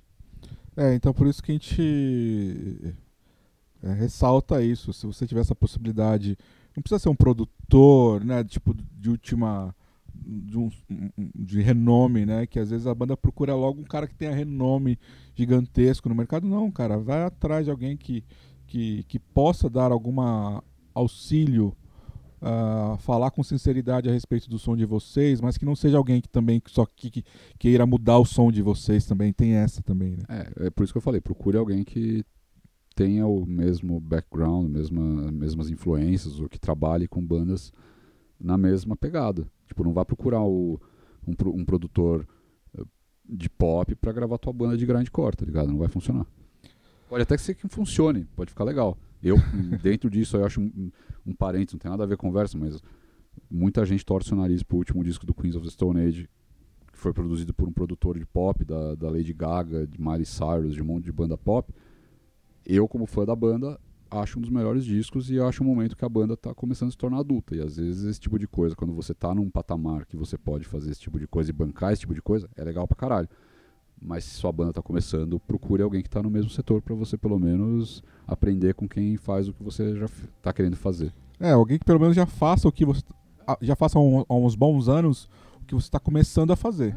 É, é, é, é, o que faz a gente crescer. É que nem o professor que vai te ensinar matemática, tá? é, é a mesma coisa. Uh, Carlos, essa, essa é uma pergunta que eu não sei se você vai ter de cabeça, mas é assim: nunca gravei, mas gostaria.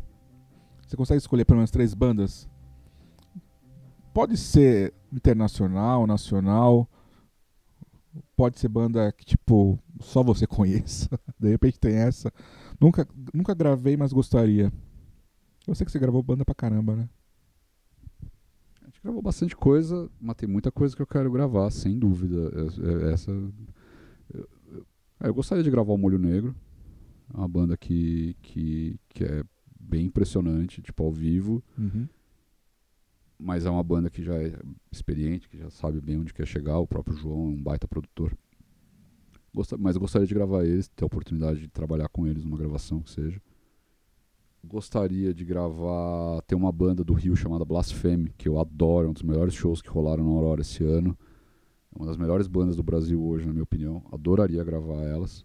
Baita banda. Baita, baita, baita banda. Uh, uma banda que eu queria muito ter gravado e gravei esse ano foi a Demonic, que foi muito legal. Adoro elas, adoro as meninas. E gravaram um trabalho muito bacana aqui. Sou muito orgulhoso. Uh, porque tem muita banda que eu quero. Eu tenho tanto nome passando na minha cabeça agora. cara, eu gostaria de gravar Dia os Dialos também alguma vez, cara. O Dialos é outra das minhas bandas favoritas no, no, Brasil e no mundo. Lançaram um disco maravilhoso esse ano. Mais um disco maravilhoso. O Amor Só de Mãe foi um. É um dos meus discos favoritos deles. E... É, é bom saber que Santo André tá no seu radar. Porra, muitas bandas maravilhosas. Pô, a gente gravou os pinaps aqui, pô. Então, assim, a gente fez muita coisa eu sou muito feliz já por ter realizado muitos sonhos de adolescente. O Carlos de 14 anos ficaria muito feliz com o Carlos de 40. Mas é isso, acho que das três bandas que eu gostaria de gravar que ainda não gravaram. A gente tem eles gravam, todas essas bandas já gravaram. Uh, tem shows gravados aqui na Aurora, mais de um registro, mas uh, Blasfeme, uh, Jalos e Molho Negro são três bandas que, se eu tivesse a oportunidade de receber para gravar aqui na Aurora, eu ia ficar muito feliz. Uh, Carlos, antes, da gente, eh, antes da gente encerrar esse segundo bloco, uh, eu queria perguntar para você, diante da sua experiência com, com, música, com bandas, não é uma fórmula que eu quero te perguntar se existe uma fórmula, não. O que, que acaba tornando uma banda diferente das outras, na sua opinião? Dá para classificar isso de alguma forma? Ou, ou, ou, dar uma ideia, mais ou menos, do como que seria? Pelo menos para você? Diferente em que sentido? Uma banda que se destaca. Uh, eu não estou me, referen me, é, me referindo à qualidade, porque isso é muito. É muito né, é, para cada um isso funciona de alguma forma. Mas para você, como isso se torna diferente? Seja com letra, com show, o que, o que, que para você se torna uma banda se torna diferente para você? Uh, eu vou responder sua pergunta com duas, em duas partes. Eu fiz uma entrevista uma vez quando eu trabalhava na, na Trip, uma, revista, uma entrevista que, eu, que foi publicada na revista da, da Gol, da Linhas Aéreas, com um fotógrafo, fotógrafo chamado Guy Mohallen. Um baita fotógrafo, é um fotógrafo artístico, assim, não é um fotógrafo de, de jornalismo, enfim. Faz fotos artísticas. E ele me falou uma coisa na entrevista que eu fiz com ele que me marcou bastante. Ele falou assim, cara, tudo que tinha para ser feito, artisticamente falando, já foi feito. Não tem nada de original que foi feito depois da década de 80. Nada, absolutamente nada. Culturalmente falando. Tudo que foi feito desde os anos 80 é tudo releitura, absolutamente tudo. Tem nada original. O que é uh, a arte a partir dos anos 80? A arte a partir dos anos 80 é você saber mesclar elementos de referências diferentes que vão te dar uma coisa, entre aspas, original. Nirvana não tem nada de original, de, de novo. Ele não está trazendo nada de novo na, na, na, na linguagem que eles estão te trazendo. Eles estão misturando Black Sabbath com, com punk, com, com hardcore uh, californiano dos anos 80, com Black Flag, enfim. Com R.E.M., com muita coisa diferente. Uh, nada original. O que que, o, que que os Strokes têm de original? O que que o Interpol tem de original? Que que... Cara, os próprios Idols, que é a minha banda favorita hoje, banda que eu mais queria ver na vida hoje, tipo. Eles não têm nada de original. Mas eles pegam referências de lugares completamente diferentes e conseguem uh, uh, apresentar algo único, mesmo repetindo o que já foi feito. Uhum. Tipo, a minha diversão há muito tempo é, é, é pegar referência, até nas bandas que eu gosto. O Queens of the Stone Age não tem nada de original. Absolutamente nada de original. É minha banda favorita há algum tempo já. Mas, tipo, a maneira como você apresenta as suas referências e como você consegue misturar pop com, com punk, com hardcore e com outras coisas, isso te faz original. Vai completar com mais alguma outra etapa? Ou, ou... É, eu tinha mais uma etapa, mas eu esqueci. Carlos, antes de a gente encerrar esse bloco, uh, escolhe uma música para a gente poder tocar nesse intervalo e a gente volta, para, volta depois para o terceiro e último bloco. Vamos, já que você falou que você gosta tanto do Orange Disaster, vamos pôr uh, a minha música favorita do Orange Disaster, que eu não gravei porque eu não estava na banda ainda, que chama Black Snake Rock. E eu dedico essa música pro Dudu do, do Poltergeist, que toda vez que a gente toca, que o Orange Disaster toca, ele, ele, só, ele fala que só vai no show se a gente tocar essa música. E o último show a gente quase não tocou, a banda não queria tocar e eu insisti que a gente tocasse pra ele. Então vamos lá, voltamos daqui a pouco.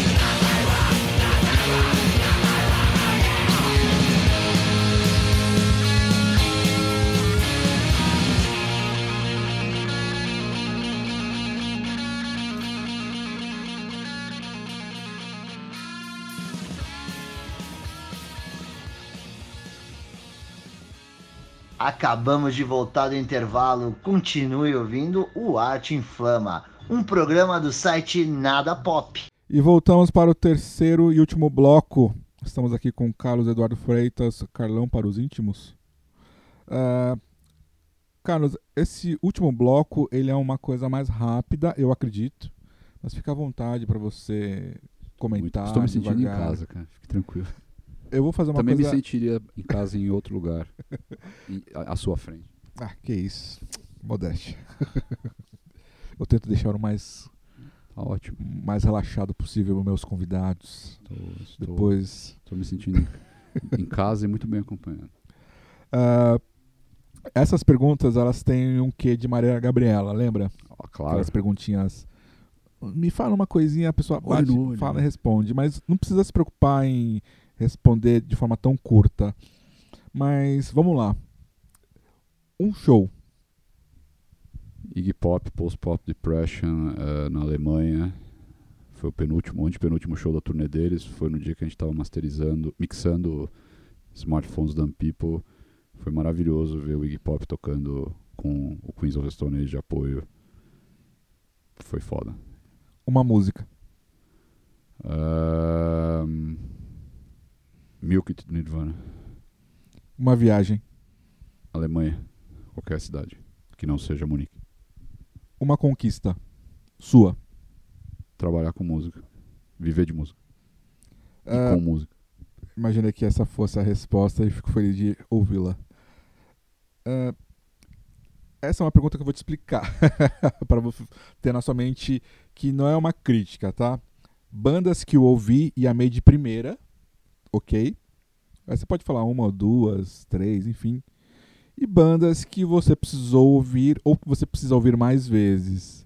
Sabe aquelas bandas que todo mundo elogia, que todo mundo gosta, mas você não gosta muito mas você acha que não é uma coisa que a banda é ruim, é apenas você que precisa ouvir um pouco mais até se acostumar. Você pode responder essa? Tem tempo pra responder? eu- Fica à vontade. Ouvir e gostar de primeira, cara, é isso. Tipo, eu já falei do Nirvana aqui que mudou minha vida, que eu ouvi, gostei, m- mesmo sendo na fase não pop deles. Mas pra gente ficar numa coisa mais local e falar de banda independente eh, brasileira, eu eu talvez esteja talvez seja repetitivo citar uma, uma banda de novo, mas Não, fica à vontade. que eu vi o show e foi paixão. Eu nunca tinha ouvido, elas- não tinham nada lançado ainda. E quando eu vi o show me impactou e felizmente tem me impactado cada vez mais. Acabaram de lançar disco também. Ah, a Blasfêmia é impressionante ao vivo e assim, se você vê o show delas e não gostar, você não gosta de rock. Ponto. Ahn, que eu demorei pra entender, gostar, ah, que eu precisei de um pouquinho mais de essa é um pouco mais difícil. Eu posso dizer pra você que no meu caso foi Beatles. Pode parecer estranho, maluquice, pô, ouvir, a ouvir Beatles pela primeira vez e não gostar, mas eu tinha um certo, sei lá, bode, sei lá, Preconceito, preconceito, sei lá, talvez. Cara, eu, eu vou falar uma que. Eu vou falar duas, na verdade, que são polêmicas. A banda que eu demorei pra gostar. eh, apesar de eu gostar de várias músicas deles antes de entender a banda, fo- foram os Rolling Stones. Porque sempre existiu essa, essa, essa vibe de. Ah, ou você gosta de Beatles ou você gosta de Rolling Stones. Eu sempre fui Beatles. Sempre gostei muito, sempre gostei da plura- pluralidade deles e na maneira como eles souberam evoluir como banda e como como pessoas também, de disco para disco, como eles, como eles tiveram fases muito diferentes. De uma. Isso é, é de uma grandiosidade musical e de uma. É, é impressionante. E, e, e- os Stones, para mim, sempre. Eu sempre cresci ouvindo que os Stones eram uma banda picareta, uma banda. eh, E eles são picaretas mesmo. E eles são muito bons porque eles são muito picaretas. E eles são e eles, eles eles definiram muita coisa do que a gente chama hoje de rock and roll. Eles foram as pessoas que que que enfim, eles que falam assim, ó, isso aqui é ser rock and roll. Não que os Beatles não fossem, porque os Beatles eram muito mais rock and roll do que eles antes deles, bem antes deles. É só assistir o documentário do Leme que ele conta como os Beatles eram os caras mais casca-grossa, você não queria trombar com eles, enquanto os Stones eram um bando de filho de papai que fazia faculdade de economia e enfim. A outra banda que eu demorei para muito para entender, muito para entender, e eu aprendi que eu, eu, eu sempre dizia que depois da minha fase de descobrir o punk e tal, eu, eu, eu, me recusava, por mais que eu já tivesse gostado antes de Pink Floyd. O dia que eu parei para falar, eu não posso dizer que eu não gosto de Pink Floyd se eu não conheço Pink Floyd. Eu baixei a discografia inteira deles, naquela época não tinha Spotify ainda, essas coisas, nem sei se tem a discografia inteira deles, porque tem muito disco que eu baixei junto ali que eu não sabia nem que existia. E, e para mim foi uma, foi uma experiência muito bacana que eu recomendo que todo mundo faça com bandas que não gostam ou com bandas que tenham dúvida, que é ouvir as músicas e sair do contexto, ouvir a música na rádio, falar, não, vou ouvir o disco, entender a história do disco.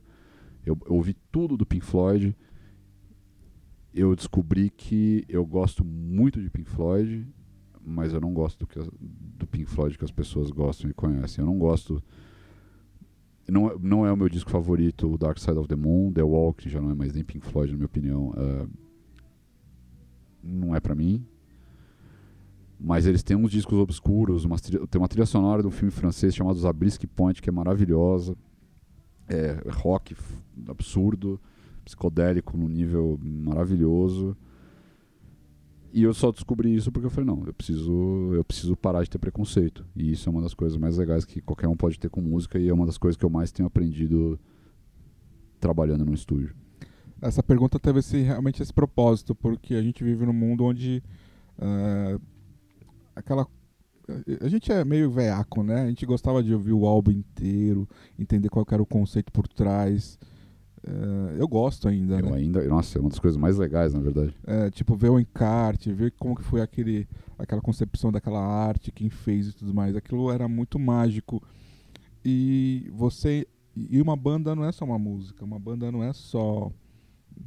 A banda tem toda uma história. Às vezes você precisa ouvir mais e mais e mais. E você tem banda que você ouve mais e mais vezes e você ainda consegue pegar referências ao longo do tempo que você não tinha pegado antes. Enfim. Uh, então esse foi o propósito da pergunta mesmo, ainda bem que o Carlão, que é esperto pra caramba, já sacou qual foi a ideia. Uh, essa, essa, essa próxima pergunta eu fiz num, num podcast anterior, e, e, mas só que eu achei essa pergunta interessante porque no momento de fake news, uh, ainda mais com, a, com tanta gente que a gente acaba entrevistando, que está aí no rolê há tanto tempo, às vezes isso é interessante perguntar. No seu caso, Carlos, uh, a sua fama te favorece? Quais os maiores fake news inventados sobre você? Eu não sei se eu tenho fama. Não sei se eu tenho fama, mas. Uh... Assim como eu, eu, eu, eu, durmo toda noite com a cabeça tranquila e, e consciente de que eu não estou prejudicando ninguém e que nunca prejudiquei ninguém. Eu tenho certeza que dependendo para quem você perguntar, vão falar coisas ruins de mim. Eu consigo contar três pessoas que não vem ao caso dizer quem, que é. provavelmente falariam muito mal de mim. E eu lamento porque elas provavelmente até hoje não entenderam nada do que aconteceu entre nós, enfim. Na, isso, gente da música. Uh, e sinceramente eu não ligo porque elas falam, porque elas pensam de mim. E eu tenho certeza que se você perguntar para algumas pessoas, para a maioria das pessoas que estão na cena ou que conhecem o, o meu trabalho, eu, eu, vou ficar surpreso se eu ouvir coisas ruins, porque eu não passo, eu não faço nada para passar a perna em ninguém, não faço nada para prejudicar ninguém. Eu não preciso disso. E é por isso que o Nada Pop vai fazer o, a, a comemoração do seu aniversário aqui no Aurora, tá, gente? aproveitando aí o Ibalo, dia 30 de novembro. Guardem essa data. E ah. a, a, sua pergunta, eram duas perguntas, não? Se a, se a minha fama me favorece... É, quais são os, os maiores fake, fake news. news. Mas é mais ou menos isso que você falou. Não sei se você fake quer complementar. News, fake news, eu não sei se existe alguma fake news eh, a respeito de mim, porque, enfim, eu não sei se eu sou notícia, mas... Uh, Teve uma vez que eu, enfim, você fica sabendo de fofoca, as pessoas fazem fofoca, eu eu, quando eu ouço fofoca, eu entra por um ouvido e sai pelo outro. Como jornalista, eu também não gosto de passar em verdade para frente. Mas uma vez chegou ao meu ouvido, uma pessoa teria falado de mim, eu não tenho certeza se ela falou isso ou não, mas as fontes me deixam confiar que, são verdade, que é verdade. Teve uma pessoa que veio falar que aqui no Aurora eu só servia para abrir a porta. e cara, se você for pensar, tipo, a pessoa provavelmente falou isso para me machucar. Mas numa boa, não tem nada mais bonito na vida do que abrir a porta para as outras pessoas. E isso é uma coisa que no fim das contas, sabe, tipo, tipo aquela brincadeira de criança espelhinho bate e volta, fala, desculpa, mas abrir a, abrir a porta para as pessoas é a coisa mais bonita que eu posso que eu posso fazer da minha casa, do meu estúdio, de qualquer lugar, do meu carro, enfim. Acho que foi, foi, a, foi a coisa mais legal que, que a, foi, foi o, a crítica mais bonita que eu já recebi na minha vida, ou, enfim, a agressão mais bonita. Toma essa. uh, eu quero que você pense nessa pergunta, mas não de forma negativa, tá? Uh, que realmente não desceu para você. Então, assim, Ou... uh, ouço todo dia, pretendo não ouvir nunca mais. Cara, eu ouço quase todo dia com Bover, Mas. Uh... A própria banda não vale, cara. Tem que ser Eu faço música pra mim, cara. Eu faço a música que eu quero ouvir. mas, cara, ouvir todo dia. Eu não vou falar uma banda, mas eu acho que eu, acho que eu ouço todo dia coisa diferente. Isso é muito importante, cara. Eu vou ser bem demagogo na resposta. Tá bom, vai ser demagogo, mas assim, pretendo não ouvir nunca mais. Puta, cara, eu prefiro ouvir coisa ruim do que ser surdo, na verdade, mas. Uh, então tá bom, tá, a resposta coisa, tá essa. Uh, se eu pudesse não ouvir, sei lá. Ah, não sei, cara. Eu, eu, eu vou falar que o Carlos de 14 anos provavelmente falaria várias coisas que ele não gostaria de ouvir. Uh, mas a, a, maturidade nos faz ensinar que existe momento para tudo, sabe? Tipo, eu não vou uhum. querer ouvir grindcore, death metal, uh, black metal no churrasco de família, não tem nada a ver. Eu prefiro muito mais ouvir samba nessas horas, ouvir uma coisa mais divertida, tipo, mais para cima. Mas é, é, muito de entender que tem hora para tudo, tá ligado? Você não vai querer ouvir Ivete Sangalo na, na no velório da tua tia, tá ligado? Tira, tira o pé do chão, sei lá. Mas se eu pudesse escolher uma coisa que eu não quero ouvir nunca mais é a voz do Bolsonaro, tirando isso. Era exata, era essa resposta que eu queria que você desse, Carlos. Não foi combinado. Não foi combinado, hein, gente? porque o discurso, porque é, o discurso do Bolsonaro hoje é dia 24 de setembro, o discurso do Bolsonaro na ONU. Uma... Toda vez que eu ouço o nome dele, Deus do céu, enfim. Vômito, enfim. Uh, um show que já fiz e nunca vou me esquecer um show que gostaria muito de esquecer? Bom, eu não esqueço nenhum dos dois. Mas uh, o que eu lamento ter feito foi antes de. Enfim, eu tocava numa banda cover de Queens of the Stone Age um tempo. Hoje eu não toco mais em banda cover porque eu perdi a paciência. E acho que dá para fazer coisa. Nada contra. Inclusive, se as bandas covers precisarem ensaiar, tenho um estúdio, podem vir aí. Um, eu fiz um show uma vez no Altos com, com, com essa banda cover de Queens of Stone que a gente já tinha feito um show à tarde, e aí à noite a gente foi tocar no Altos, e dois dos membros da banda não tinham condição nenhuma de tocar, e foi vergonhoso. Foi uma das únicas vezes que eu quase saí do palco, e deu muita vergonha ver, ver amigos na frente, ver pessoas conhecidas que então, o Jair Naves estava no show e foi muito engraçado porque eu lembro dele, tipo, na minha frente e, e ele claramente estava achando uma bosta, e tava uma bosta mesmo. E foi engraçado porque ele veio aqui, tocar aqui no Aurora um tempo atrás, eu lembrei ele desse dia, eu falei, você lembra desse show? Ele falou, lembro. Foi horrível. Eu falei, pô, você ficou com uma péssima impressão de mim porque primeiro eu estava tocando cover e segundo o show foi uma bosta. Então é esse, eu, eu gostaria de não ter feito esse show. Lamento. Uh, que eu não esqueço nunca. Pô, vou falar que o show da. O show que a gente lançou o disco agora no, no Mancha, que foi semana passada, na hora agora da entrevista, foi um, começo de. Foi 19 de setembro o show, lá na casa do Mancha, uhum. lançamento do disco. Foi um show. Pra mim foi muito importante, primeiro por, tá, por ser o o início, o fim de um ciclo, o início de, de- de- um, um recomeço. A gente terminamos, apresentamos ao vivo o disco, lançamos o disco quando terminou o, o show, o disco estava tava, tava disponível nas, nas plataformas e aquela sensação de você olhar para a plateia e ver e saber o nome de pelo menos 80% das pessoas que estavam na minha frente e isso foi inesquecível para mim foi foi um momento de realização muito grande eu já fiz teve o show que a gente tocou no festival pode falar no, marca essas coisas Sem né? problemas a nenhum. gente tocou no festival da Jägermeister e foi, um- foi um dia muito especial porque tocar num palco com estrutura às vezes a gente não está acostumado foi um dia Inclusive me patrocinem. por favor, eu também. Ah, ele e foi um show especial. Enfim, foi a primeira vez que a gente tocou com uma, com uma banda, abrindo para uma banda internacional. E mas algo me diz que o que o Combover tem para fazer pela frente agora. Ah, teve um show. que Esse eh, foi o melhor dia da minha vida, eu vou falar. Foi do Orange Disaster quando a gente tocou em Freiburg, na Alemanha. Na Alemanha, isso. A gente tocou, era uma sexta-feira, a gente tocou nessa cidade que fica sul da Alemanha, perto da fronteira com a França.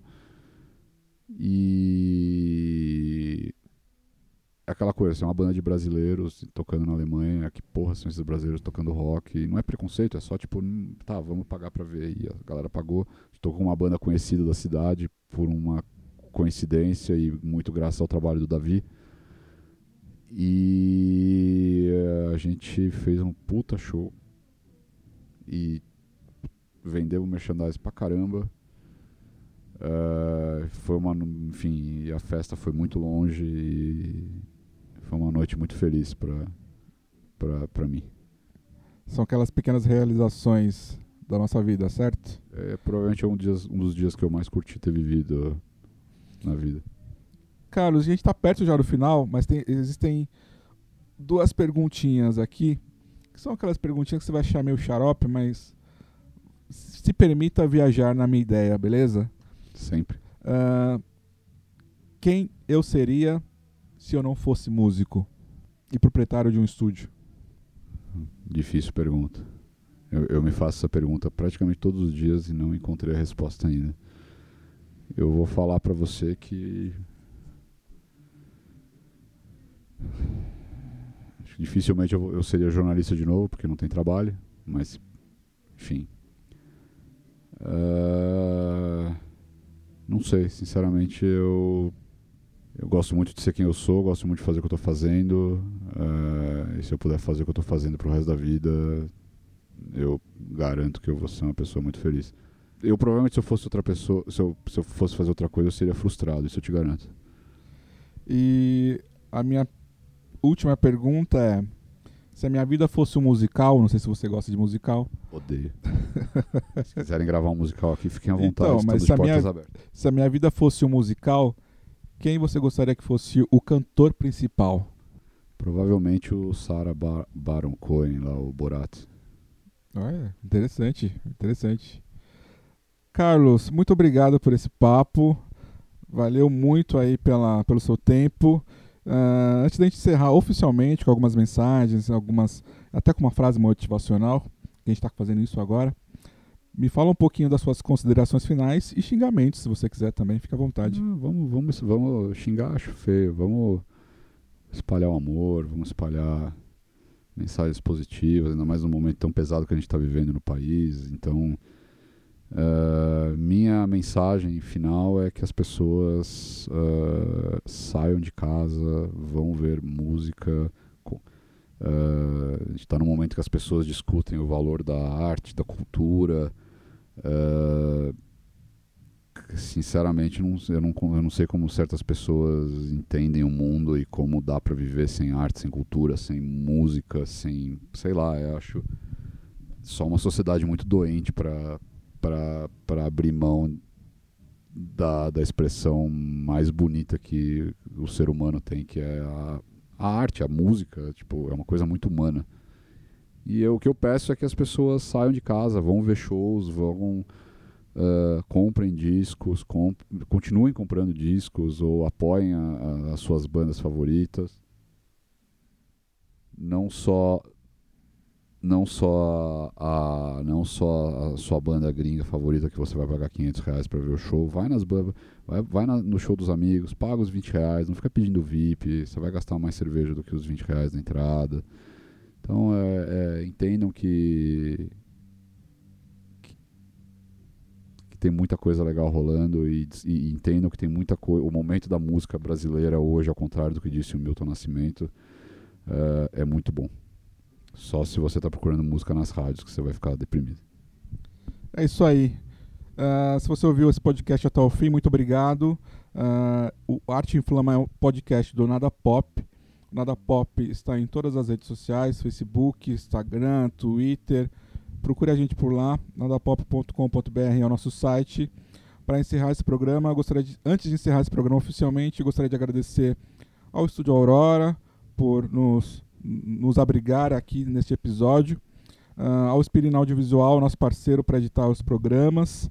Uh, e para encerrar, uma frase motivacional: Seja você mesmo, todos os outros já existem. Muito obrigado e até o próximo programa. Até logo.